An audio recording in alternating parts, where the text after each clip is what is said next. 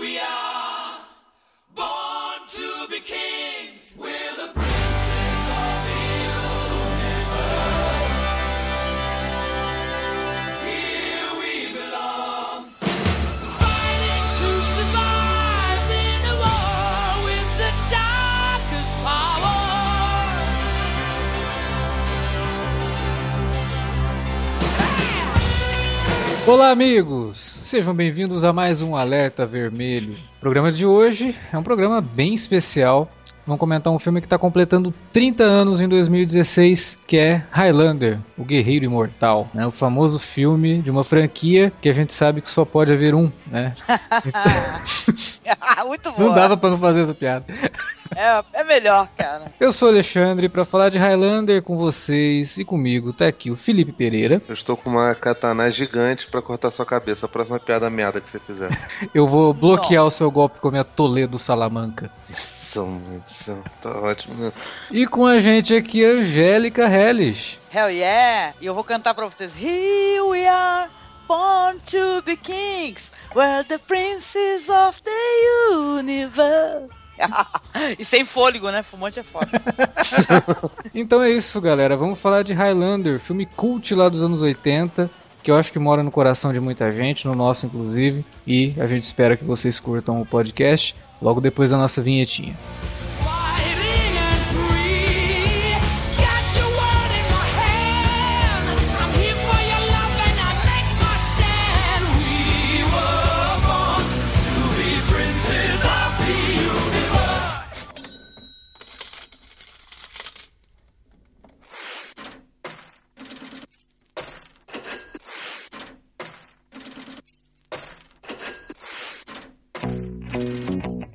Vou interromper rapidamente o podcast para dizer que se você gosta do conteúdo do Cine Alerta, você pode nos ajudar a fazer mais e melhor. Entre agora mesmo em www.patreon.com barra cinealerta e seja um dos nossos colaboradores. Você pode receber os podcasts antes de todo mundo, participar de sorteios e até de hangouts mensais com a nossa equipe. Entre, se informe, confira o que queremos trazer para você no futuro e nos ajude. www.patreon.com barra cinealerta. Pronto, não falei que era rápido? Pode curtir o podcast agora.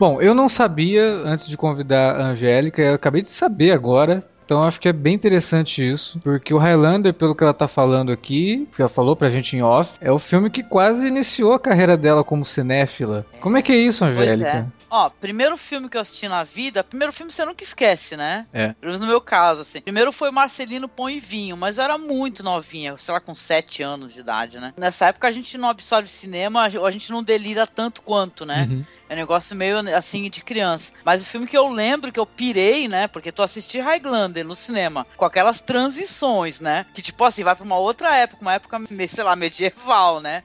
Então eu fiquei louca, assisti o filme com 15 anos, no Cine Rocks aqui em Santos, tá? E foi uma experiência maravilhosa. A gente foi pra, tipo, assistir um outro filme, só que a sala tava lotada, e aí caímos lá pro Highlander mesmo, e foi maravilhoso. De lá pra cá já assisti muitas vezes esse filme aí, que o resto eu ignoro descaradamente.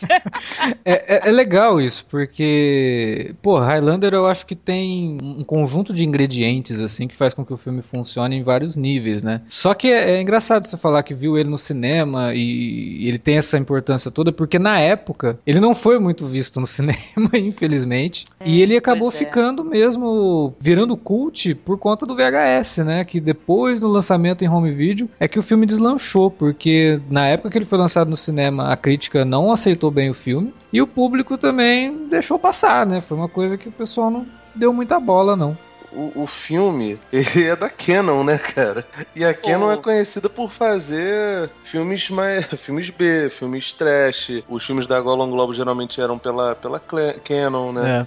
É, Chuck Norris, toda essa, essa galera. E aí, Pô, mas repente- então, não, e Felipe, então por isso talvez seja mais compreensível ter um cara de, um, um- de uma vibe trash dirigindo, né? Sim, sim. Concorda? Um, um- tipo assim, porque até emendando aqui, né, a informação pro ouvinte que não conheça, tem o Razorback, né, que é um filme desse diretor aí, o Russell Mulcahy, né? Que é um filme sensacional, entendeu? Visualmente sensacional, com a premissa mais louca do mundo. Ele é da Canon, mas ele é uma coprodução Estados Unidos e Inglaterra também, né? Então ele foi, ele foi distribuído pela Canon nos Estados Unidos, mas na Europa teve uma outra distribuição e acabou gerando duas versões do filme por causa disso. O Russell Mulcahy, ele era um diretor australiano que fez né, o Razorback, que é um filme trash, como a Angélica falou, visualmente é um desbunde, assim, um filme muito interessante. Até recomendo pra quem quiser aí conhecer, bem legal. Mas ele fez carreira mesmo como diretor de videoclipes do Duran Duran. Sim!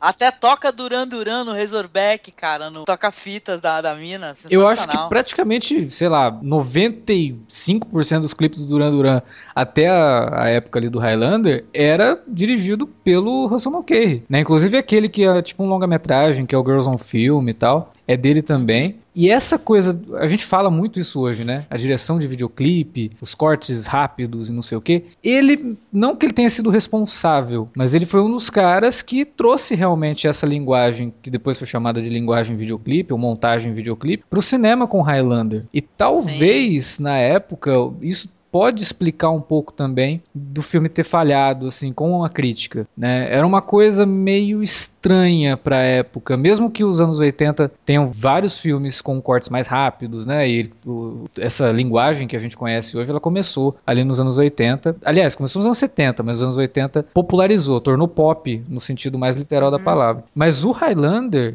é, você assistindo hoje, eu acho que isso acaba tornando o filme quase é, difícil de, de ficar guardado as devidas proporções datado. É que os cortes rápidos e a montagem meio frenética e a escolha incomum de ângulos de câmera te chamam muita atenção. Eu acho que você apresentando, inclusive no, no making off do filme falam isso. O, roteirista ele vira e mexe, ele vê pessoas jovens até 18, 17 anos falando, porra, eu assisti Highlander, eu gosto de Highlander, Highlander é um dos meus filmes preferidos e tudo mais. Então ele ainda tem algum apelo, sem contar obviamente pelo lado da trilha sonora, mas depois a gente fala sobre ela mais pra frente. Mas o Highlander ele tem isso mesmo. Eu acho que é um filme que ele eu não diria que ele é atemporal, porque aí também já é exagerar um pouquinho. Mas é um filme que ele tem essa marca de conseguir conquistar as pessoas pelo visual, pela estética e pelo, pela estranheza. Você, nossa, que ângulo estranho de câmera, essa câmera sempre em movimento aqui, né? Mas de repente ela tem um Nossa. corte. Tem umas tomadas maravilhosas, né? Logo no começo do filme, aquela tomada onde ele tá assistindo a luta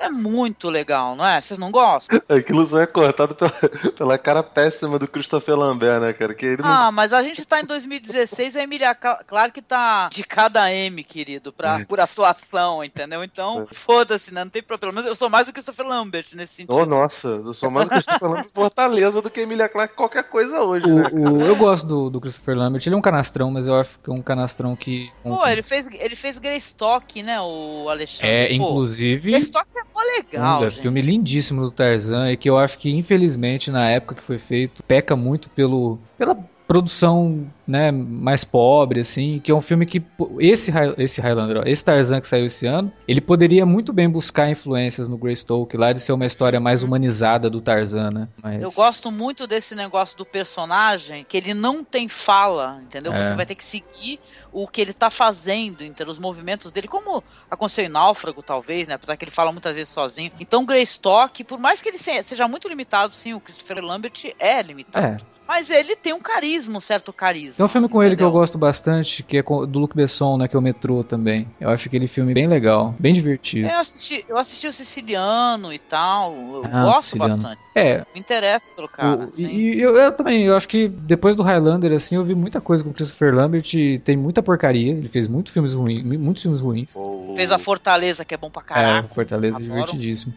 O Fortaleza ele é divertido por ser engraçado. Agora, o siciliano é, é um- uma cagação em cima da obra do Puzo, que é do. É, é muito, muito, muito inferior. O Siciliano, o livro, ele, é, ele chega a ser melhor do que o Padrinho, o filme que deu origem ao Poder do Chefão. Que é uma pena, né? Mas ele, mas ele é realmente isso, né, cara? É ele, Christian Slater, tem, tem uma galera da época deles que, que eram atores bastante carismáticos. Cara, o Raiden dele é o Raiden definitivo, cara.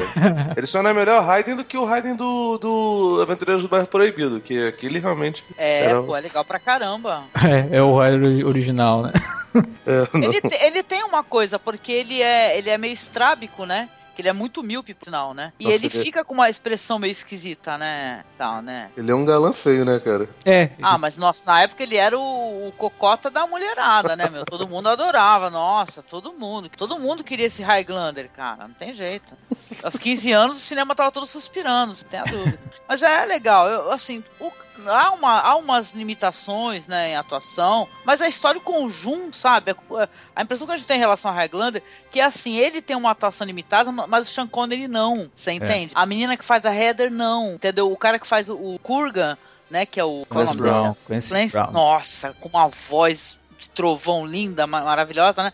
Também tem uma atuação interessante, apesar, né, de meio, né, exagerado. Então fica legal, o conjunto, sabe? Fica Pô, interessante. E o Clancy Brown, ele é um grande ator. Eu, eu, fico sempre puto quando eu vejo ele, ele não é vilão, cara, porque ele tem muita cara de vilão. É engraçado, o Clancy Brown é um dos outros ca causos do Highlander, assim, porque ele não tava gostando nada da forma como ele estava sendo dirigido para interpretar o Kurgan. É, o, o, vilão no roteiro do, do Gregory Wyden era para ser um cara amargurado e que você até conseguiria Sim. se conectar com ele, assim, tipo, de entender por que, que o cara estava fazendo aquilo. E aí. É, faltou uma, uma, o porquê dele ser assim, é. né? Haveria isso, né? É, parece que até houve um livro, né, que foi feito, foi realizado, que tem, tem uma, uma história melhor sobre ele. É, né? o Wyden até Não, fala né? que ele se decepcionou muito com o vilão, porque transformaram o Kurgan, tipo, num slasher de, de filme de terror, assim, no, no, filme, sabe? Pô, nada, cara. Só que a mim o Kurgan é um bully terrível, cara. Ele, ele anarquiza todo mundo. Eu acho ele um Coringa melhor que o Jared Leto, mas ok.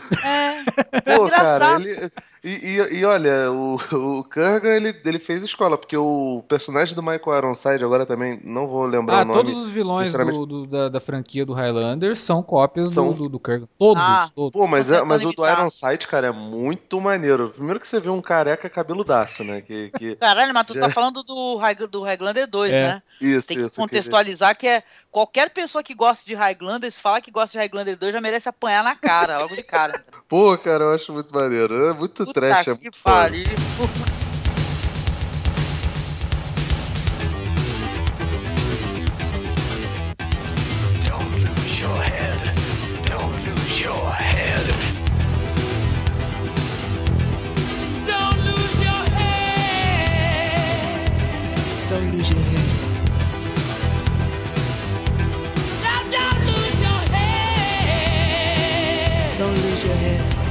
Mas vamos falar do Highlander, né? O pessoal que tá ouvindo a gente aqui é, jogando conversa assim em cima do filme. Quem não conhece o Highlander, bom, quem não conhece o Highlander deve conhecer antes de terminar de ouvir esse podcast, porque vai ter spoiler, né? Um filme de 30 anos, com certeza vai ter spoiler. Mas é o seguinte, né? A história de um sujeito, aliás, de um, toda uma raça, né? Que, de, de imortais que perambula pela Terra há milhares de anos. Os anos vão se passando, esses imortais eles se encontram, são atraídos, né? Existe uma, uma atração entre deles, assim, meio sobrenatural também, assim como o poder deles, que faz com que eles acabem sempre dando um jeito de se topar um com o outro. Quando eles se encontram, eles acabam lutando, e aí quem sai sobrevivente absorve o conhecimento daquele outro imortal, né? E a, a lenda, né, a profecia diz que isso vai acontecer até que sobre apenas um, que aí quando sobrar um só, esse um vai ter o conhecimento de todos os imortais que já passaram pela Terra. É um conhecimento que ele vai poder distribuir, né, pelo mundo e criar um mundo melhor. Ou, se for um imortal do mal, né? Vai escravizar todo mundo e fazer da Terra um inferno total. Ganha a onisciência, Exato. né? Ele se torna um ser que ele,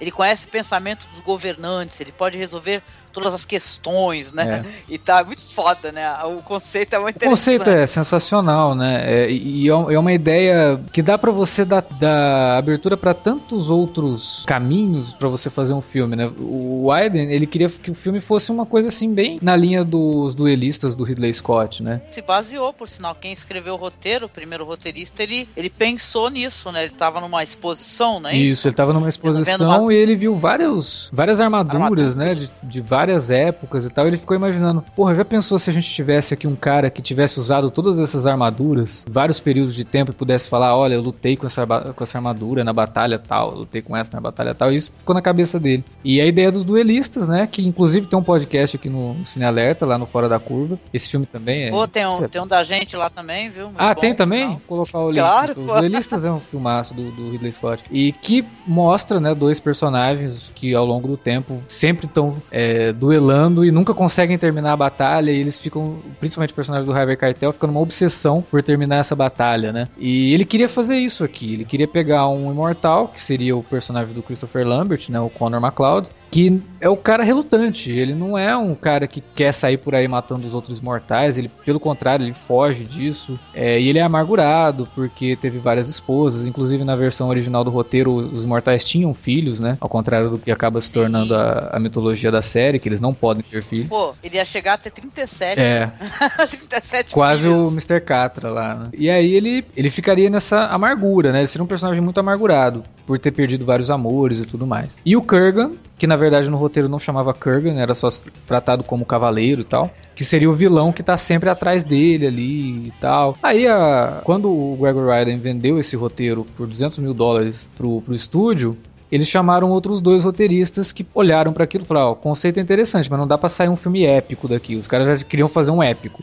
Aí criaram todo um outro, uma outra mitologia, uma coisa assim que envolvesse mais ação e tal, para que o filme tivesse um apelo popular. Não deu muito certo, né? Porque não, deu, não teve apelo na época, foi ter apelo depois. Mas mudou muita coisa desse roteiro, né? Então o Highlander, que no roteiro original teria vários filhos e que não pode ter filho, o Kurgan, que seria um vilão amargurado, acaba se tornando um vilão bem unidimensional, né? O cara que é faz o mal pelo mal, mas ainda assim, graças ao, ao Clancy Brown, acho que é, a atuação salva muito do personagem, porque ele é assustador, né? E ele é grotesco. Ele é maravilhoso, ele é blasfemo, é. cara. Ele é, ele é sensacional, ele apavora as velhinhas. As freiras, né? Velhinhas. Os padres, ele fica fazendo. É, ele é um vilão tão mal, ele é um vilão que ele, apesar de ser assim, bem, que nem você falou, tem um.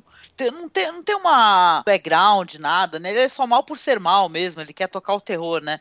Ele é muito cativante, né, esse vilão. E aí é isso, né? O filme conta essa história. E é um filme que se resolve, né? A gente vai falar mais pra frente da questão de ter se tornado franquia, mas ele é um filme que, porra, o primeiro filme só já tá legal, já contou a história, né? É, ele é como um Matrix, né, é. cara? Ele é um filme que não precisava de, de histórias acessórias para ser continuado. Mas assim, uma das coisas que eu acho impressionante, esse prêmio era meio que um mistério durante o filme, né? Eles vão saber que é a questão da onisciência na hora que o, que o personagem principal consegue vencer, vencer o Kurgan. Aí vem né? a voz do Ramirez, né? Falando pra ele. Sim, o que é, que é maravilhoso, né? Assim, é engraçado, filme, é engraçado, ele... deixa eu só te cortar. Cara, é muito engraçado, porque esse filme ele evita muito aquela exposição exagerada, né? Tem muita, principalmente no começo, as coisas vão acontecendo, você não sabe muito bem o que é que tá acontecendo, porque não tem ninguém te explicando. Ele vai te levando. Ainda bem. Hã? Não precisa a gente É, explicar, não precisa, né? mas As eu coisas. imagino assim, pelo olhar de quem nunca viu o filme né? Fica uma coisa meio, nossa, mas o que, que é isso? O que, que tá acontecendo? Mas aí no final, cara, essa narração do Sean Connery explicando para ele o que, que é o prêmio, eu acho muito. Oi! Oi, vocês sacaram que a, que a voz do Sean Connery tá com eco? Porque diz aí a boca pequena que ele gravou no banheiro, né, da casa dele, né? Nossa, cara, que bom, né? Caramba. E, e, e, assim, é muito curioso porque é muito diferente, né, cara? O, sei lá, o conceito do que o Gregory Whedon pensou pro filme do que, do que foi pra frente, né? Dá pra lembrar. As pessoas talvez lembrem do. O principal trabalho do, do Gregory Whedon, fora esse, esse filme no, no roteiro, foi o Anjos Rebeldes, que ele até dirigiu. Sim, que também virou franquia, né? Sim, sim, né? Tanto que ele só, ele só assina como, como dono do, dos direitos, assim como é com Highlander, né? Ele não mexeu no roteiro de nenhuma continuação, assim como não mexeu no roteiro de nenhuma continuação do, do Anjos Rebeldes. Uhum. Mas o, o, o Highlander, ele consegue misturar uns estilos que são muito, mas muito doidos. Ele usa muito o escuro naquela cena no, no, no comecinho, né, da, que a gente já citou lá, da, da, da, luta. Tá rolando uma, uma, uma luta, acho que é telecat aquilo, é, né? É WWF, né? Então, WWF tipo, não, tá- WWF. W, claro, WWF é do É. Thunder. né? Mas também é importante, a gente gosta também. Mas o. o- enfim. Tá acontecendo aquela, aquela luta toda e o, e o diretor ele faz a, a questão de mostrar que é, vai acontecer uma outra luta, uma luta de verdade, uma luta é, pela, pela eternidade que realmente vale alguma coisa e essa luta acontece no estacionamento. a, a cena dentro do, do, do estádio, toda clara, e em cima do, do, do McLeod, né, que é o Nash, o personagem do, do Christopher Lambert, tá escuro. Aí quando ele vai pro, pro estacionamento, se inverte, fica iluminado nele e o resto do, do estacionamento fica todo escuro. E aí aparece um cover do Agente Smith, lá do, do nosso querido Matrix, e começa a lutar com ele, um homem que tem. Meu Deus do céu, a cara dele parece que tá besuntado e óleo lisa, tá ligado? Tacar as batatas ali, tiver muito quente, até, até frita, né? E começa uma, uma luta de esgrima, assim, com duas pessoas que não sabem mexer com espada, e corta-se a cabeça de um, cai aquele, aquele, aquele boneco maravilhoso, e vem uns, uns efeitos especiais de raiozinho e tal. Se você for ver só esse pedaço e você tiver meio descrente, você vai desistir, cara. Porque Ah, o filme é. tem. Ele tem, tem uns efeitos especiais que até pra época eram bem mambemes, porque não é um filme caro, é um filme da Canon É. mesmo. Não, e no, o final, Sim, por barato. exemplo, eles não conseguiram corrigir aquilo com nenhuma remasterização, com nada, porque os cabos nitidamente mostrando o Highlander sendo levantado, né, Pra poder ter aquele show de efeitos visuais, né, no final, Nossa, aquilo cara. é terrível. Inclusive agora eles lançaram uma versão remasterizada em 4K e tal, e se você perceber assim, que tem uns raiozinhos a mais que foi- foram colocados nessa versão. Sim, sim, tem. Pra esconder vi- os cabos, hoje. cara. Mas não, não adianta, não dá pra Não. Eu vi, eu vi do lado da minha mina e ela falou: Peraí, tem uns negócios amarrados nele. Eu falei: É, acontece, né? O Ah, mas, mas não, mas a gente tem que, que Não, é, que- desconsiderar essas paradas. Isso foi relevar. muito legal. Eu acho né? que parece Mas- que mas- acabou o mas dinheiro você- no fim, né? Porque não, não conseguiram apagar o negócio. Mas, cara, sinceramente, depois de tanto tempo, o filme sobreviveu a tanto tempo ainda, a gente tá aqui Não, comentando é- sobre ele. É, É um filme mortal, né, cara? Que eles tentaram matar essa, essa porra desse filme com, essa- com todas as continuações da franquia, com uma série horrorosa, pior ainda, e não conseguiram, né, cara? E, e assim. Logo depois da- dessa cena, que, que não aparecem os cabos porque o corpo do, do, do homem que é morto é levantado e tem os raiozinhos que começam a estourar o- os faróis dos carros, Pra- cara. Aquilo é genial. pra mim é mais esquisito é o cara dando umas estrelas lá, sei lá, uns, Nossa, isso é muito uns caraca, bagulho muito da louco. Da N do Que Santos, é né, cara? A única coisa que eu fiquei, ach- achei esquisito nessa cena é isso. Ele tá lutando e daqui a pouco ele vai dar um salto, assim, blá blá blá blá. blá. Pra quê? O que ele tá fazendo? Entendeu? Você não Olimpíadas, né, entende. Cara? O cara tá, tá animado. o, o- cara, isso, é- isso é genial. Só que logo depois ele, tipo, ele entra no carro dele, que foi deve ter sido um dos poucos carros que não estourou o farol, nem nada. Eu sempre, eu sempre, eu sempre imaginei que o carro dele tava numa outra parte do estacionamento do Madison Square Garden, que deve ser gigantesco, e aí não foi afetado pelo negócio, entendeu? Tomara, né? Porque senão, pô, imagina. ele- É porque ele é preso pela polícia, mas já pensou, ele chega lá, não tem, não tem farol, não tem nada. O cara é imortal mesmo, né? Mas enfim, logo depois, quando ele sai do, do, do carro, a câmera, ela tá presa no banco de trás. E, cara, aquela tomada é algo absurdo, entendeu? Tipo. É, é realmente uma demonstração do, do, do, do diretor, né? De nome impronunciável, de que, olha, não importa o, o quão terrivelmente é, ruim é meu orçamento. Eu vou tentar fazer algo inventivo que Sim. talvez não seja palatável para uma, uma plateia de críticos atuais, entendeu? A crítica às vezes tem que dar uma, uma olhada melhor sobre, sobre esse ponto de vista, sabe? De, de conseguir enxergar na- em diretores contemporâneos algo que, que é realmente inventivo. É. Às vezes a crítica falha Aham. muito sobre isso, fica presa ao conservadorismo e não consegue enxergar isso. E, cara, o, o diretor ele vai muito bem nesse, nesse ponto. É, cara. tem umas transições de Sim. uma cena pra outra quando vai mudar do, do presente pro passado, que são, inclusive essa que você fala, né, que ele vai sair do carro e aí a câmera dá aquela panorâmica que cai lá na, na, na Escócia. É, cara, aquilo até hoje se vê, cara, foda isso, sabe? Ó, o Alexandre, eu- talvez valha a gente comentar pro ouvinte aqui uma curiosidade, né? Que cabe nesse momento, já que a gente tá no comecinho,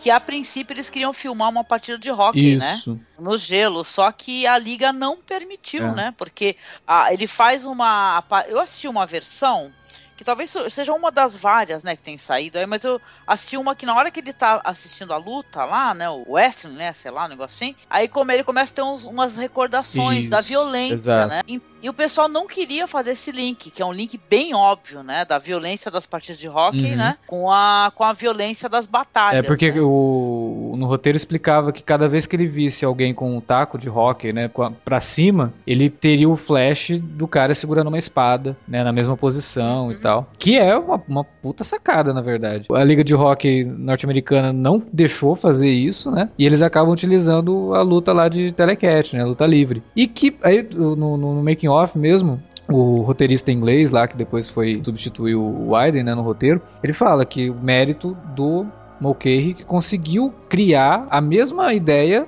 com uma luta toscaça de, de, de- de luta livre, assim, nada a ver. E, e ficou legal, né? Porque os caras na, na hora da luta livre lá é uma coisa bem engraçadona, né? Os caras cabeludos, ninguém, é, é- ninguém é fortão, Tem, são é, até né, meio musculoso. gordos, né? Não são fortes, eles são meio gordos, assim. É, quando dá o corte, fica até uma coisa mais realista, de certa maneira. Eu gosto né? muito dessa sequência porque eu acho que aí o filme também ele não é um filme bobo, né? Ele não é um filme burro. Toda essa sequência inicial do Russell assistindo a luta livre e aí fazendo esses cortes com a batalha fala muito sobre a fascinação do ser humano pela violência, sabe? Eu acho que o filme não é tão bobinho e tão fraquinho Não. quanto as pessoas possam imaginar quando se fala de Highlander. É, o filme Não, fa- a- fala sobre, espectola- sobre tornar espetáculo o embate entre dois homens, de, de maneira Sim. completamente desnecessária, Sim. entendeu? Nenhuma espada no, no- dentro de um sobretudo e uma chuva de irrigação no estacionamento consegue matar isso, cara. Ah, sim. Pô, podia, podia ser num coliseu romano, né?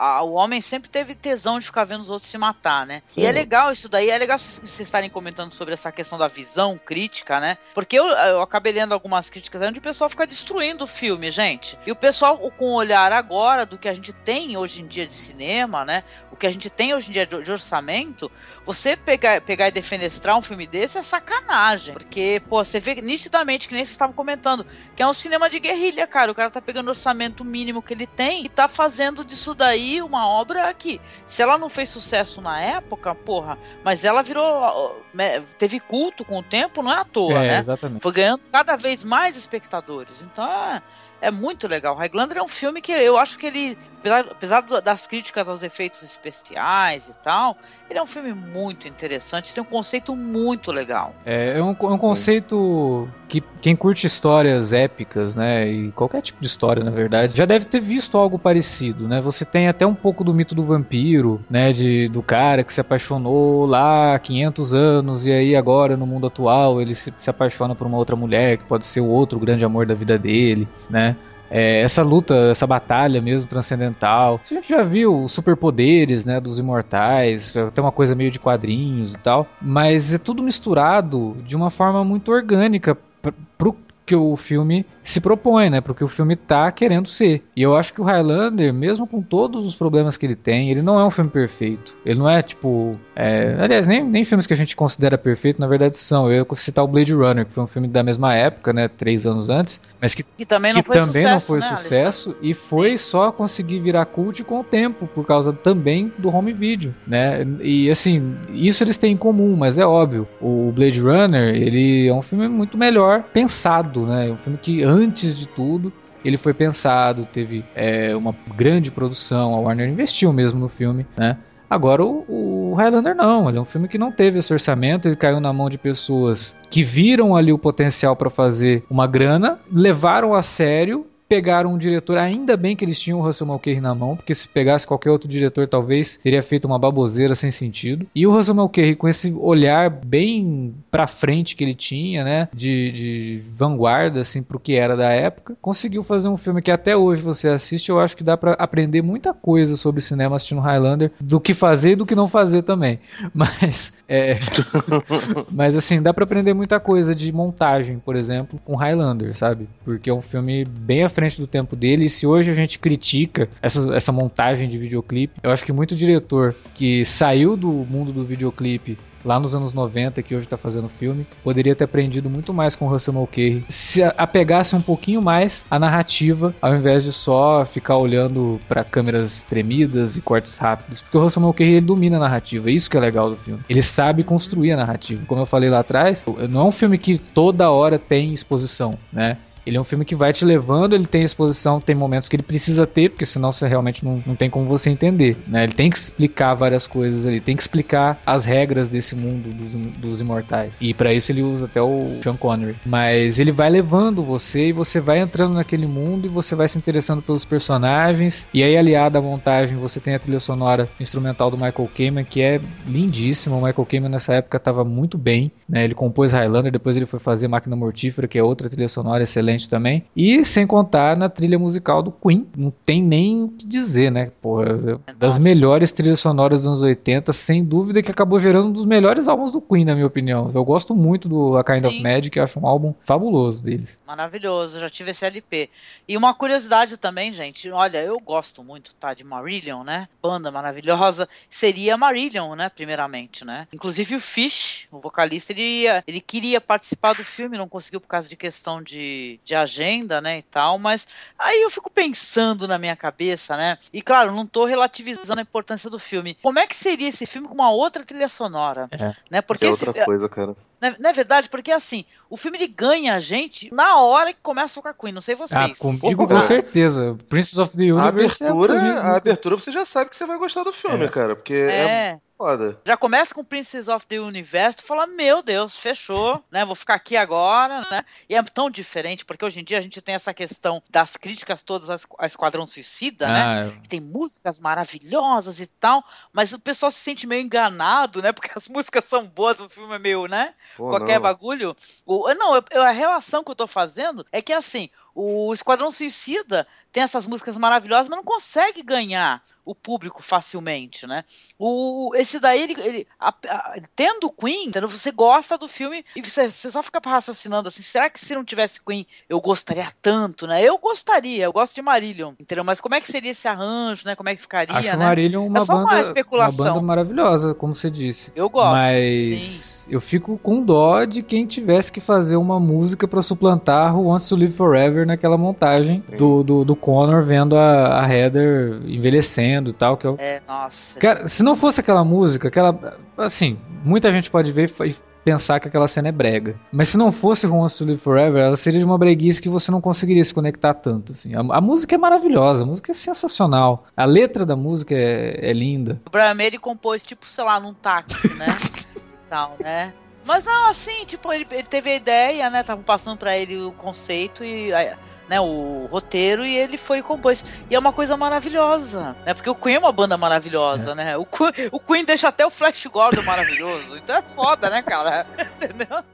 Ó, gente, eu não tô falando mal de Flash Gordon, não. Eu sei que tem muitos lovers, eu também gosto. Não esquenta a É, mas o, o, Flash Gordon é um excelente guilty pleasure, não tem nem dúvida. Esse questionamento da, da Angélica é algo que é, que é importante falar. Eu não lembro se a gente chegou a tocar nesse assunto no podcast do Esquadrão, mas o fato de você colocar boas músicas músicas no filme não faz com que a trilha sonora seja boa. A trilha do, do, do Esquadrão Suicida, por exemplo, se você colocar no seu MP3 player, ela é maravilhosa, são músicas muito bonitas tal. Aquele negócio todo. Tem The Animals, tem Bohemian Rhapsody do, do, do Queen mesmo. É, só que se você for, for colocar ela dentro do filme, fica uma porcaria, porque é, elas estão lá basicamente para desviar a atenção. Olha só que falha de roteiro. Pô, vamos botar uma música pop pra galera. É basicamente assim que funciona. Agora, no caso do Highlander, a, além da, da trilha ser muito boa, ser composta para o filme e ter a, o Queen no, porra, no auge, né, cara? Tipo, no, é. na ponta dos cascos, ainda tem uma, uma função narrativa muito forte. Sim. Ela, o, o, a trilha sonora conduz o filme sobre, é, sobre muita coisa. A gente viveu falando lá sobre é, Sons of Anarchy e é mais ou menos a, a mesma coisa, só que no, no Highlander eu acho que é até mais inspirado. É, você vê que Sons faz justamente isso. Ele pega até músicas que não, não foram feitas pra série, mas faz um arranjo com uma banda diferente para que fique dentro daquilo que a série representa. Sim, é, e o Highlander é, é mais ainda, né? São músicas compostas pro filme, né? Não, Levando e tem a história falas de personagens que são é, partes das letras das músicas. Isso, a Kind of Magic, Isso é tão né? bonito. A fala. Kind of Magic. É. Tem uma fa- fala do Kurgan também na igreja. Isso, então, é, é- o Don't Lose Your Head, né? Que ele- Don't Lose Your Head, sim. Eu Então, fiquei, assim- eu fiquei, eu fiquei meio, meio emocionado quando tocou This Kind of Magic no Rock in Rio o último agora, que o baterista cantou, foi, foi, foi bonitinho, foi legal. Foi, foi mesmo. São músicas feitas pro filme, então elas realmente te transportam para aquele universo e ajudam a contar a história, que foi o que o David Ayer tentou fazer no, no Esquadrão Suicida, usar as músicas para tentar ajudar a contar a história, mas não conseguiu, né, cara? Não, mas ele usou até a música fora de contexto, que não tinha nada a ver com o personagem Pois que é. tava, né? Não Né, faz mas o não, menor vamos, vamos, vamos até esquadrão Esquadrão Suicida aqui, Saravá! Né? É, tira isso da nossa. Isso, isso, isso, isso eu tenho certeza que isso é dedo do Zack Snyder, cara. Ele fez a mesma coisa que fez no, no Ótimo, botou coisas sem sentido. E a trilha do Highlander, ela, ela consegue. Se você for, for analisar o perfil dos personagens, for. Vamos transformar Highlander num, num jogo de RPG e for bo- botar a fichinha bonitinha de cada personagem, você vai perceber que eles não são personagens é, super fortes e, e bem construídos, esse negócio todo. Não, cara, são arquetípicos mesmo. É o, o arquétipo do herói, que é o Conor McLeod, o Ramirez, que é um cara que tem sotaque britânico, ele é egípcio, tem nome de espanhol e se, se veste como francês.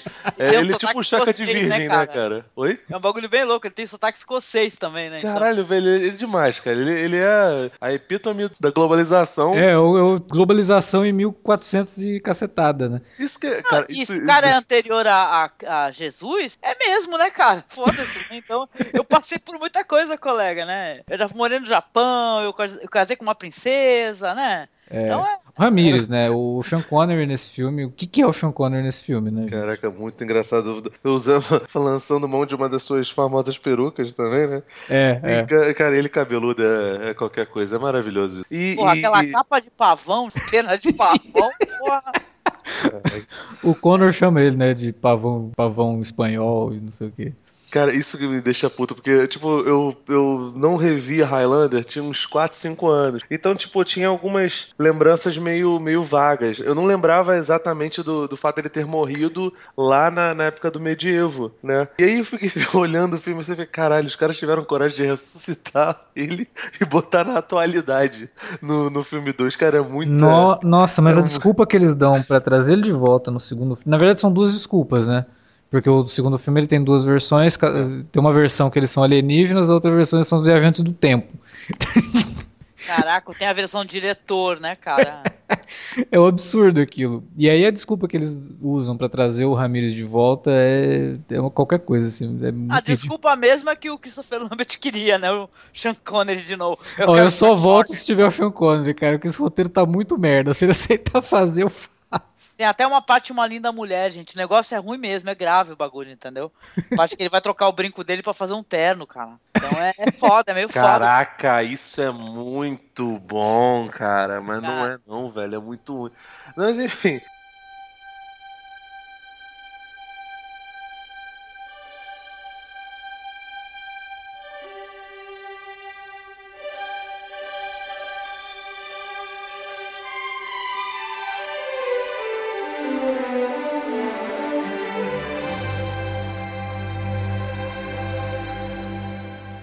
Cara, uma parada que eu acho muito doida no, no filme é que, assim, ele tem muitos flashbacks e a linha temporal dele é meio que totalmente desrespeitosa, especialmente pra, pra época. E, cara, o modo como, como eles montaram o filme é genial, porque as transições são muito boas, é tudo muito fluido. Se você for, for ver, especialmente hoje, se você for ver com, com os nossos olhos hoje, é, não soa confuso. Isso, de repente, deu um nó na cabeça de, de, de todo mundo lá, né, cara? Mas uh, uma das transições que eu acho muito boa que eles estão lá na época do medievo, aí eles voltam e tem um prédio gigantão com uma Mona Lisa verde. Sim. E o olho dela tá Nossa. vermelho, tipo a, Mo- a Mona Lisa maconheira, tá ligado? É muito Não, aquilo. Uma viagem meio, meio que dá a entender que o McConnor tem alguma coisa a ver com a Mona Lisa, né, cara? Se É porque é o rosto pegar aquele dele, né, conceito que do, faz a do transição. Coppola, isso, né, aquela, aquelas transições lá do Coppola também, né, aquelas trucagens, Uhum. parece que, peraí, a Mona Lisa tem alguma coisa a ver com o rosto do McCloud, né? Ficou, ficou um negócio meio dúbio aí, né? Interessante. Você tinha falado, Angélica, né, da- do, do Tarzan, do Christopher Lambert, que ele fala, porque ele não fala, né, no filme e tal. E o MacLeod também é um personagem de pouquíssimas palavras. Palavras, né? Ele não, ele não é um cara totalmente articulado, assim. Você vê que até quando ele tá sendo interrogado pela polícia, ele fala bem pouco, né? Nossa, Diálogos maravilhosos. Sim. o cara joga a espada em cima né? da mesa. O que, que é Não, isso aqui? Não, e é bom, cara. O delegado ele é a cara do Cacá Rossé, cara. Eu nem lembrava do Cacá Rossé. Eu ver um vídeo, um vídeo recentemente que ele tá discutindo com o Clodovil. Não me pergunte por que, que eu vi isso. Aí eu tava vendo um vídeo que ele discute com o Clodovil. Eu falei, caralho, cara, é o delegado do Highlander. Não, e o, e o cara, o policial pro, pro Connor, você é gay? Aí ele, por quê? Você quer fazer um programa comigo? É nesse nível, entendeu? Quando ele descobre que ele é imortal, as pessoas da, da, da vila lá da- das Highlands expulsam ele. A menina que é amada dele, né? Ele conseguiu uma coisa bem melhor, porque a menina era realmente. Mas é, a garota que, que, que amava ele foi a que, que denunciou. Ah, ele tem um pacto com o diabo, não sei o quê. Não, então- mas é porque o pessoal nessa época é muito religioso, né? meu, Não, tal, sim, né? sim, mas então, o, fi o filme ele consegue ser, ser, ser transgressor até nisso, porque a- aquele comentário lá. Ele é bem, bem condizente, especialmente com a, com a nossa realidade de hoje. Aquilo marcou o, o MacLeod de um jeito que ele percebeu que o ser humano é isso mesmo. Eles vão perseguir você só pelo fato de você ser diferente deles, Sim. entendeu? Exatamente. Não, e você tá falando da- das parceiras, o McLeod, né? Ele vai ter essa daí que vai a. Aqui vai ver que ele ressuscitou, né? Depois da batalha, que é uma cena muito legal também. Eu gostei muito. Aquele negócio de, de ninguém querer lutar com ele, né? Porque o Kruger falou que, ó, deixa isso daí pra mim. Aí ninguém ele fica lá, pô, ninguém quer lutar comigo. Uma cena até pueril, né? Engraçada. E ela vai, né, claro, falar, queima essa desgraça, né? Até porque eu acho que nessa época, se ela falasse que não, era capaz de queimarem ela também, né? Sabe como é, É, que é, né? é. Então, mas aí vem a Heather depois, né? Que é a personagem mais cativante, com uma alegria de viver muito grande. E, cara, aí depois da Heather, depois que vai ter esse desfecho todo com ela, quando vem a Brenda, cara, é a personagem mais. Sabe, que não tem carisma, cara. O, e o romance é muito bizonho, não tem. Sabe, é a, é a parte do filme assim que você tem que relevar, porque é uma, ela é tipo uma pessoa que trabalha na polícia, é uma patologista e uma estudante de metalurgia, entendeu? Espadas, um negócio assim. Cara, não tem motivo do nada ela começar a gostar dele, sabe? É bizarro, cara. É- Parece é que. estranho, é, é bem... Não, não parece que tem que ter romance, tem que ter É, romance. exatamente. E tem toda a questão dela ter se apaixonado pelo mistério envolvendo o Russell Né? E ela fica querendo descobrir o que, que é. E aí, quando ele fala que ele é imortal, os dois vão pra cama. É uma coisa bizarrésima. Porra. Tipo assim, Ah. tu é imortal, eu quero dar pra você imediatamente, né, cara? Brenda, eu gosto da atriz. Eu acho a atriz bacana, mas não é uma personagem bem escrita. Agora, a Heather, ela é uma personagem, como se, como se diz, cativante, né? E eles pegaram uma atriz que tem um sorriso, assim, muito juvenil e mais simpática e mais, pô, quero viver, né? A relação deles é mais bem, bem construída, né? Vocês não têm essa É. Esse negócio, da- mesmo que, que tem esse, é, essa passagem dos tempos, que é uma coisa rápida, relativamente rápida,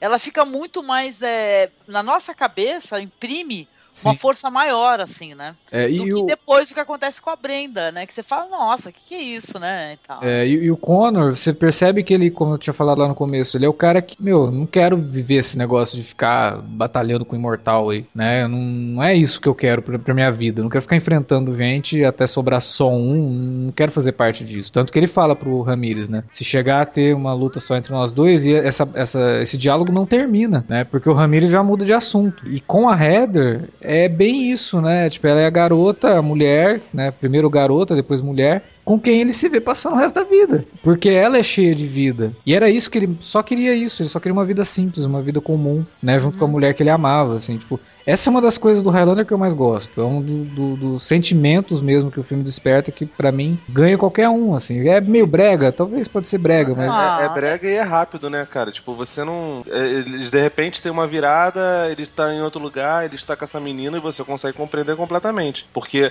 as cenas te mostram isso. Não tá Sim. escrito lá no roteirinho, a partir É. de agora o público vai simpatizar com a garota. Não. eu só fico incomodado com a Heather por conta do, do, do lance do Kurgan ter estuprado ela. É uma coisa que... Ela, ela não fala, né, pra ele, né? Ele descobre É. depois, né? Não, eu acho a situação mesmo, depois, de ter aquela coisa, de ter Desnecessário. Eu acho, eu acho bem desnecessário ter que trazer É, isso mas- pra história, sabe? Por mais que você imaginar que se o Kurgan realmente encontrasse com ela, ele faria isso, mas eu acho que o filme poderia ter evitado isso, não tendo colocado a, a, a luta do Ramirez com o Kurgan no mesmo lugar onde a Heather estava. Sabe? Eu, eu, não gosto disso, eu achei bem desnecessário. Não, não, não, não traz nada a, pro e filme. Luta, e a luta toda é, é, muito doida, porque, tipo, eles vão.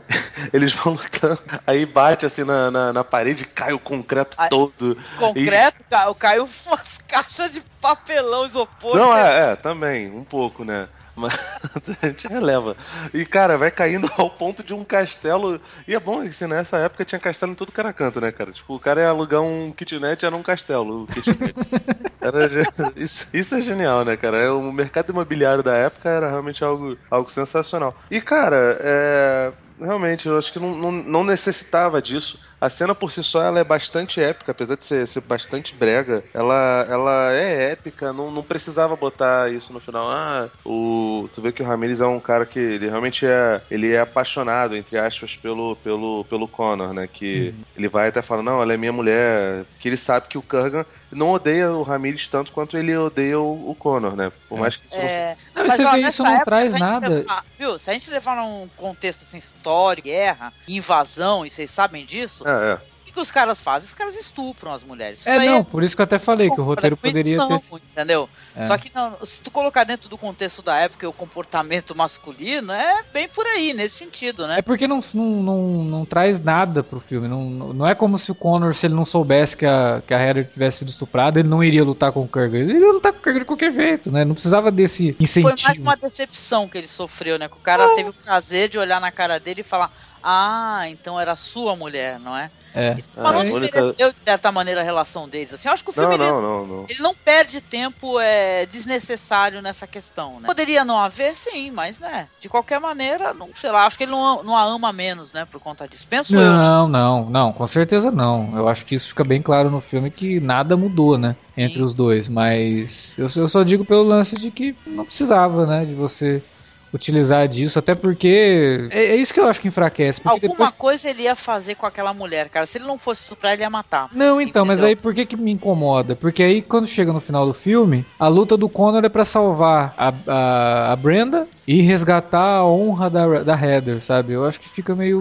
Tu acha que foi por causa disso? Eu acho que ele só continuou com a batalha que já tava é, praticamente acertada. Viu? Ah, mas com essa informação eu acho que fica. Eu, eu, eu me incomoda isso. Não... É, a questão. Essa questão, assim, de mulheres é, que precisam ser salvas e que não salvam a si é. mesmas é bem complicada. Mas eu assim, é bizarro, é bizarro. Então a questão da Brenda, ela também vai ser sequestrada. É. Tem cenas maravilhosas dele no trânsito lá da, da cidade. New York, New York. Aliás, uma das maiores falhas da, da trilha sonora é não ter a versão de New York, New York tocada pelo Queen, né? Que tem no filme, mas não tem na, na, na, na tem trilha. No, no, na trilha, no, no LP, né? Não é. tem, né? Que deve ter sido só um pedaço que o Fred Mercury gravou, mas mesmo assim é muito legal a, a cena dele, dele. Eles fazem uma construção, começa o Kruger, é, Kruger cantando e depois entra o Fred Isso, Mercury, né? É. Mó legal. Agora, essa cena final do, do, duelo dos dois, assim, plasticamente, tirando as cordinhas segurando o Connor, eu acho bem legal, assim tom azulado, né? A gente vê só as silhuetas deles brigando de frente para aquelas janelas e aí quando tem tudo aquilo, aquelas janelas explodindo. Eu acho visualmente aquilo é muito legal. Maravilhoso. Você já sabe que aquelas janelas vão explodir, né, cara? Você já fala, Sim. ah, vai explodir tudo. O filme ele é, ele é, todo pontuado por cenas muito épicas. Todo o treinamento dele é muito legal, que são cenas bem humoradas, divertidas. Tem aquele negócio que é bonito, né? Aquele negócio da, da, do, da ligação de, desse, desses seres com a natureza natureza, né? Uhum. O, o, o, o Ramires falando para ele, olha, sente o coração, né? Daquele gamo, sei lá, daquele bicho, sente o coração. E ele fala, eu tô sentindo, né? É muito legal isso daí. Né? É quase um rock com Apolo correndo na praia, né? É eu lembrei, ele... lembrei muito na hora, quando eu tava revendo pra gente gravar o podcast. Nunca tinha me passado isso pela cabeça, mas é que faz pouco tempo que eu revi a franquia do rock inteira. E é. tá muito fresco na minha cabeça.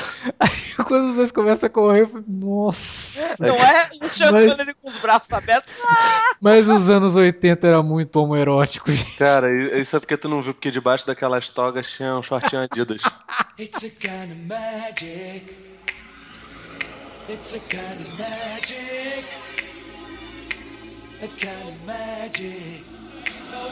One dream, one soul, one prize, one goal, one golden glance. Of what should be.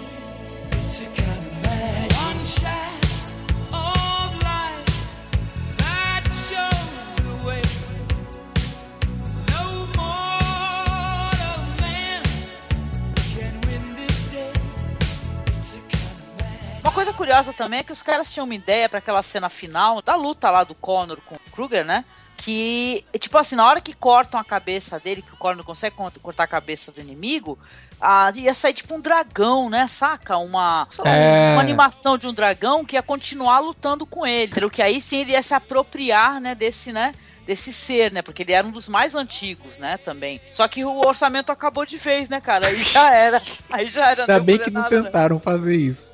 É. Ainda bem que não tentaram fazer isso. Não, aí... o conceito até é curioso. Não, né? O conce- até, nossa. Imagina isso com com um efeito bacana, seria uma sequência bacana, assim, legal, empolgante. Falando em efeito bacana, tu tá sabendo que estão tentando fazer um, um remake de Highlander há, há- já tá anos Faz daí, nessa tempo, novela, faz tempo. Faz Um muito. diretor lá do, do né, como é que é o nome do, da franquia? Caraca, não sei que lá linha o nome dele. O Justin Lin. Justin Lin. É, o mas ele já, já saiu fora desse. desse, Puta, desse, desse e Já falaram em Ryan Reynolds, cara, já... Meu, Isso. Ryan Reynolds. Esse, esse remake do Highlander tá no mesmo pé do remake do Corvo, que vira e mexe, agora vai, de repente não, o diretor foi embora. Não. Não, E perdemos aí o eu fico meio assim. Os caras não eu entendem fico- os sinais, eles não percebem que é a natureza dizendo não façam isso. Porra, chamaram Tom Cruise pra fazer o papel que era do Sean Connery, cara. É, eu lembro O disso. que, aí. que ele ia fazer? A correr da hora que ele corre assim?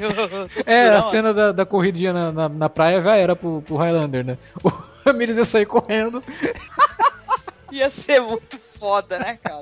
e o, o Highlander, o Connor, ia ficar lá a ver navios. Eu, eu vejo assim, eu não, eu, eu não sou totalmente avesso a remake. Eu acho que às vezes o remake pode fazer até bem pra alguns filmes. Mas se for pra. filmes, esse, esse filme aí o cara tem que entender o conceito, porque o Exato. cara já entregou que ele ia mudar um monte de coisa, É. entendeu? Ou seja, ele ia cagar pra tudo que tem até agora que a Não, gente falou. mudar, eu também não acho coisa. ruim. Eu acho que vai que o cara muda, mas ele tem boas ideias. E você fala, nossa, ele mudou isso aqui, ficou legal, ficou bom. Mas o problema é você fazer a toque de caixa, coisa como foram feitos os outros filmes da franquia. Fazer por fazer, sabe? Fazer porque tem uma franquia ali e pode sair alguma coisa. Não, se for pra fazer, então pega, senta, escreve, pensa o filme, né? Pensa se vale a pena de- determinadas decisões e faz um filme bom, né? É, se tiver que fazer um remake, eu não vejo problema de mudar. Pode mudar, pode ser outro personagem, pode ser o que for. Eu só quero que seja um filme bom, né? É, se for é, interessante, realmente, se o cara pegar, fazer uma outra ideia a partir de, né, mas ele entender o conceito, porque é isso que é importante. Porque o cara pode até fazer outro filme, só que, pô, não dá pra ele cagar pra tudo que existiu. Ou querer explicar tudo, entendeu? E o pior é que o conceito em si não é difícil de entender, né? Pô, o cara é imortal, ele briga com outros imortais pra ter o prêmio no final e, ó, o cara não pode ter filho e só morre se cortar a cabeça. Quando um morre, o outro passa o- todo o conhecimento pro outro. Cara, qual o Exatamente. problema? Qual é o seu problema? Querem explicar tudo, né? Querem pegar a, a plateia, não quer deixar nada pra plateia. Entendeu? Tem que explicar tudo, tem que É. ser didático. É esse que é o problema, entendeu? Meio complicado, mas, né? Torçamos, né? Quem sabe? Eu, por exemplo, eu sempre sonhei. Não, tá- não tá pra sair aquela série da HBO agora, que é do. Ai, que é um filme maravilhoso, gente, que o Briner. Ah, sim. Ah, o gente. Westworld, Ah, Westworld. obrigada, porque eu sou, eu sou louca pela, pelo clássico lá, Westworld, mas eu sempre achei esse filme, falei, nossa, esse filme precisava tanto de que houvesse um orçamento, de que houvesse, porque o filme é maravilhoso, só que é tudo tão, mas tão datado e problemático, né? Mesmo gostando. E aí quando eu vi a série, falei, nossa, agora vai sair uma coisa legal. Tô na torcida aqui, né? Vai que eu quebra a cara também, né? É, não, tem uns, tem uns nomes que eu gosto envolvidos, né? Tem o J.J. Abrams, tem o Jonathan Nolan, mas tá tendo uma Uhum. releitura. É, E é um releitura, eu acho que essa é Você a palavra. entende que eu tô, a gente tá conversando, a questão do É. conceito? É. Que se o cara pegar esse exato conceito, de que você tem um local onde tem robôs, que é para a diversão, os robôs vão tendo inteligência, vão entendendo, né, essa questão da escravidão, né? Tá, É, é muito interessante. Então, se o cara entender o conceito e a- e a partir daí ele criar uma coisa legal, pô, não tenha dúvida que, a- que a- o espectador vai curtir, gente, né? Foi o que foi feito também com Battlestar Galactica, né? Uhum. É, a série do, do, do, do sci-fi, a série recente, ela é uma releitura, não tem nada a ver com a série original. É, mas eu não sou totalmente avesso, eu acho que pode ter o remake. Gostaria até de ver um Michael Fassbender no papel do, do Highlander, sabe? Sabe o que seria interessante? Eu gosto muito dele. Um cara que eu gosto muito, até porque ele tá gravando hoje aniversário dele, é aquele Richard Armitage, né? ele, traba- ele trabalhou no Ah, esse daria um bom Kurgan, na verdade. Não é verdade? Ele tem um olhar assim, né? Um É. olhar malvado e cruel, né? E Então, ele, tô- ele tem presença, né? O dragão vermelho, né, que ele faz no Hannibal, Isso é maravilhoso. dá pra fazer, é só ter vontade. E se o cara quiser fazer diferente, pode fazer diferente. Mas tem que ter um porquê. Não pode ser. Ah, vou Tem fazer tá- diferente só pra. Coerência dentro do contexto, né? É, exatamente. da- do primeiro filme e tal. Não fazer um sci-fi maluco, onde todo mundo é alienígena. Alienígena. O, o na verdade, já se conheceu enquanto alienígena no outro mundo, no outro planeta. Não, não, não, né? Descarta, né? Isso daí, né? Se É. mantém o segredo e a mística da história, né? É, se eles fizessem isso, pelo menos que transformassem então o Connor e o Ramirez num casal, né? Que tá sempre se encontrando através do tempo. Porque Pô, seria interessante. é né? o único jeito de, Né? daquele troço funcionar, né? Dele, é só você me chamar, Connor, que eu irei responder pra você em qualquer período do tempo que você quiser. Oi? Que é exatamente assim que o Ramirez aparece no. Pois é. Como assim, cara?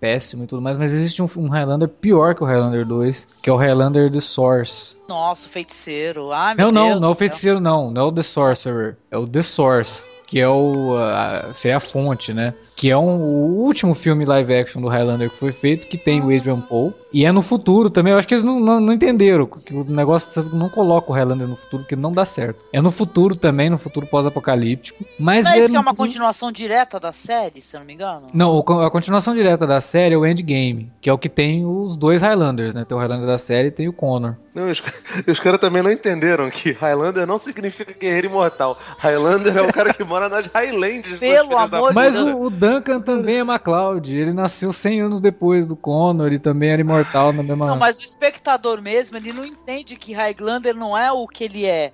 É, O pessoal não saca que Highlander é porque ele é das Highlands, entendeu? É. É foda, cara. É mas pegou isso daí, pegou. Quando alguém, quando alguém cai de algum lugar e não morre, é tipo, porra, o cara é Highlander, entendeu? Por aí vai.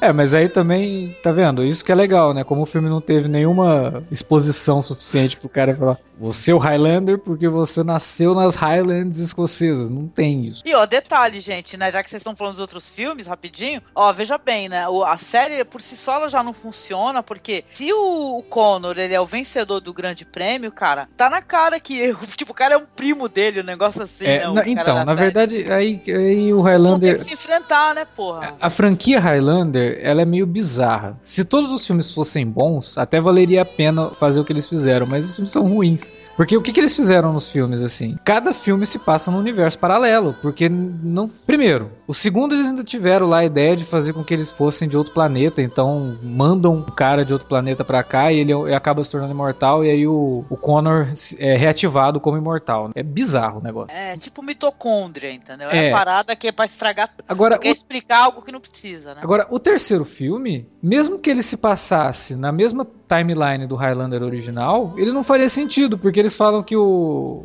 o inimigo dele lá, que é vivido pelo Mario Van Peebles, e mais dois outros imortais estavam congelados numas montanhas japonesas. E aí, por conta deles estarem congelados, o Connor foi considerado o último imortal? Como assim? Não faz sentido também. Os caras estavam lá. Eles não estavam Não, mortos. Então, mas é porque supostamente esse filme com o Mario Van Peebles, ele, ele ignorava os eventos do Highlander 2 E do do 1. cinema. E do 1. Não, mas é, é, cara, você tá querendo demais, cara. É, não, o bagulho não é inteligente. Aí o Primeiro, Highlander. já, já, já é meio mambembe nesse sentido de, de ser todo cheio de, de, de maniqueísmos. Você imagina do terceiro, cara, não tem como. Então, é o conceito óbvio e claro do caça-níquel. É. Quando você sabe que uma. Mas o pior é que os filmes não davam tu- bilheteria. Tu quer ganhar, cara. É isso que eu não entendo, porque os filmes não davam bilheteria. Eu Não, porque aí ia, ia outro cara ia falar, agora vai, agora vai, vai dar dinheiro. Uma hora a gente acerta, É. uma hora. O Highlander Endgame, que é o que faz o encontro do Connor com o Duncan, também não faz sentido nem na, na timeline do filme e nem na timeline da série. Porque É, o é filme começa com o. Connor numa espécie de hibernação lá com um monte de outros imortais, num lugar escondido. Que ele tá nessa hibernação desde 87. Só que o Connor já tinha encontrado com o Duncan no primeiro capítulo do, do- da, da- da Nossa. série. Eles jogam no lixo, a própria história da série é foda, né? Viu? A única coisa, viu, Alexandre, que o pessoal fala que na série era, era legal é que eles colocam umas ideias interessantes. Eu não, eu não cheguei a assistir, tá? Ó, eu vou, eu vou TV. falar que não é só como fã, não, tá? De Highlander. Mas o Felipe falou que a série é um lixo, não sei o quê. Cara, a série tem vários problemas, mas ela. Não. Não, Se você assistir sem preconceito, se você, tem? É, se você assistir sem preconceitos, a série tem algumas, alguns episódios são bem legais, fora o fato de que todas as temporadas era metade gravada no Canadá e metade gravada em Paris. Então você tinha pelo menos metade da temporada gravada na Europa e tinha cenários maravilhosos, assim, que eles conseguiam fazer os, os flashbacks do Highlander, né, na, na, na França da época da, da, da, da Revolução Francesa. Que era bem interessante, cara. Pô, diz que o Adrian Poe ele é, me- é melhor. Eu não vi, tá, gente? Isso daí é os comentários. Dizem que ele é melhor é, na questão das lutas, Das da lutas, é, o Adrian Poe era dançarino, né? Então ele, as coreografias com ele não tem nem comparação. Se você coloca o Conor McLeod lutando e o Adrian Poe lutando, você, porra, se esses dois se enfrentar, o Conor não dura nem dois minutos. Porque ele fazia mesmo umas lutas muito malucas, assim. E, e era por conta desse treinamento que ele tinha aí de, de dançarino e tal. E aí ele coloca isso meio, meio Van Damme, né? Mistura ali com artes marciais e, e- e faz umas coreografias legais. A série, apesar de ter pouco dinheiro, ser série de TV, aquela coisa toda, tinha algumas histórias legais, tem alguns arcos de histórias interessantes. E o Adrian Poe era mais ca- canastrão que o, que o Christopher Lambert ainda, mas ainda era carismático. Eu gostava da série. Eu- eh, eh, inclusive faz uns 4, 5 anos eu peguei e revi a série toda. Meu E Deus. tem coisas, tem coisas muito ruins, assim, que você fala, cara, que coisa ridícula. Mas tem coisas, tem alguns roteiros da série que poderiam ter sido filmes bem melhores do que foram os filmes que foram pro cinema, sabe? Ah, não, isso eu não tenho dúvida. Porque. pô, Também não precisava de muito, mas tá, Não, tá. não, não, não, não, não é isso, não. Sim. Cara, se eu não me engano, eu só consegui ver a, ao- a- acho que toda a primeira temporada. As outras eu vi um ou outro episódio, mas foi bem pouquinha coisa mesmo. Eu assisti a série na Fox nos anos 90, cara, tudo de segunda a sexta, seis horas. é, começava assim, eu não perdia um, cara. Era, um- foi uma coisa que eu cresci vendo. Highlander fez muito parte mesmo da minha E infância. detalhe, fez sucesso, porque teve seis temporadas, né, cara? Foram seis temporadas e um spin-off. Caraca. The Raven? Que é o The Raven. Aliás, o Highlander da série também tem um apelo pra quem é fã do Batman, cara, porque, sinceramente, eles. Não, eles copiavam na cara dura a dinâmica do Batman com a Mulher Gato e com o Robin, cara. Porque o, o Duncan começa a série meio que pegando um menino lá que tava roubando a casa dele, e esse menino vira tipo o protegido dele. Hum. E depois ele descobre que o menino é um imortal também. Puta, O o que, é, meu- o que é imortal morre no final, já diz Sanji. E aí os dois meio que formam uma dupla dinâmica, né, de combate ao crime. E aí no meio da série aparece a Amanda, que era uma ex-namorada do, do Duncan, que é uma ladra e que trafega entre ser uma vilã e ser uma heroína. E aí ela ganha depois a série dela, que é a Highlander The Raven, totalmente chupado do relacionamento do Batman com a Mulher Gato, principalmente ali nos anos 90, que usava muito isso. Então, com certeza, os caras quiseram fazer tipo, e aí, o que a gente pode fazer numa série do, do Highlander? Faz o Batman, o Robin e a Mulher Gato, cara. Caraca, isso tudo porque o Christopher Lambert tem um queixo grande, que nem do Batman. Meu Deus do céu, gente. É, e aí eles conseguiram, né, o Christopher Lambert pra aparecer no, no primeiro episódio da série. E que foi uma participação bem divertida, na verdade. O, o Christopher Lambert fica tirando sarro com, com o Duncan o tempo todo. Tem umas tiradinhas dos dois, assim, e tal. É, o primeiro episódio tem o Christopher Lambert até, né? na- É, é. Na série, né? Ele é meio mentor, né? Ele faz o que o personagem do Sean, do Sean Connery faria, né? no- Isso, exatamente. Zero sentido mesmo, né? Essa- Não essa- faz o menor sentido. Tipo, você tem que ignorar que existe o filme pra poder assistir a série. E aí você ignora que existe a série e o primeiro filme pra assistir o, o filme que daria continuidade. É, é bizarro, cara. É muito bizarro. Mas, cara, Highlander é realmente uma. Tu vê, o, o primeiro filme ele é um filme à frente do seu tempo e a franquia é à frente do seu tempo também, porque ela estabelecia reboots sem, sem nem ter, ter moda disso. É impressionante. Todo filme é um novo reboot, é maravilhoso. Todo filme, eles não levavam em consideração o filme anterior, cara. Era muito bizarro. Muito bizarro mesmo. Por isso que eu falei no começo, né? Só pode haver um, porque o filme original é o que acabou virando. E até tem uma outra franquia que acontece a mesma coisa, cara. Que já teve série de TV. Eles vivem querendo fazer de novo, que é o Corvo. É a mesma coisa. Putz, nossa, mesma coisa. É a mesma- coisa. Só o primeiro filme que presta, o resto você joga no lixo. E a, a agora a série do Corvo com o Marco da Casco também. Essa não dá pra defender, não, cara. Pô, cara, eu adorava quando era moleque. Você não veio falar mal da série do Highlander. Você Pô, fala cara, você não mas, eu, não, mas eu não via Highlander quando eu era moleque, né? O do Mark da Pô, cara, o Mark da Cascos é maravilhoso, cara. Herói dos porteiros. Ele, ele, cara, se tem Mark da Cascos eu já tô gostando, cara. É uma merda. Tem outros dois exemplares da franquia Highlander, né? Que são exemplares animados, né? Tem o desenho, que era uma série, e tem um anime, né? Do Highlander também. Putz, não vi, queria ver. Falaram tão bem do anime, O cara. anime é legal, não é ruim não. É futurista, né, o anime. É, ele é futurista. A, a, a ideia eu acho interessante, assim, porque eu acho que até pegaram um pouquinho do que era o roteiro do Gregory Wyden pra fazer esse filme. Porque ele é um guerreiro imortal que tá desde lá da Roma Antiga enfrentando esse outro imortal. Olha, interessantíssimo. É bem, bem legal. Bem Pelo que você tá falando, parece muito a premissa do que é o, o desenho do Planeta dos Macacos, que tem muito mais a ver Sim. com a ideia do Pierre Boulet do que, do que o filme do, do Scheffner lá atrás, né? E o, e o outro, que é o desenho que é a série de TV é, animada, eu lembro que passava na Globo e eu fiquei bem espantado com essa série pelo nível de violência na época, sabe? Porque é um desenho, acho que ele não é um desenho americano, deve ter sido produzido na Europa. Então ele tem algumas liberdades, assim, que a gente que estava acostumado a assistir as animações americanas não estava muito preparado, assim, porque tudo bem que ele não mostra, mas ele fala, ó, só tem um jeito de matar os imortais, que é cortando a cabeça. E aí quando você vê dois imortais morrendo e de repente você sabe que um morreu, porra, cortaram a cabeça do cara, meu. Os caras não perdoam, né? Tem, por exemplo, logo no primeiro episódio, que é quando vai mostrar a origem do, do personagem lá, que é o Quentin MacLeod, é, tem um ataque na vila dele que morre todo mundo, assim, tipo, os caras invadem a vila, bota fogo, mata a mãe dele, mata todo mundo na vila. Caramba, Caraca, sério que é outro Caraca. MacLeod? é outro MacLeod. Meu Deus. Nossa, Sua Ô, família, família. Tava, tá bom, tá né? tipo pipocando uma Cloud, né? im- Imortal, sei lá. E aí tem o Connor. E aí tem o Co- é, Até o desenho não leva em conta o filme, cara. Porque tem o Connor no, no, no desenho e o Connor que. Aliás, eles, eles citam o Connor, né? E aí tem mais imortais. Então, tipo, o filme é whatever. Não aconteceu o filme. né? Porque o o filme. Quando o filme acaba, não tem mais pra onde ir a história.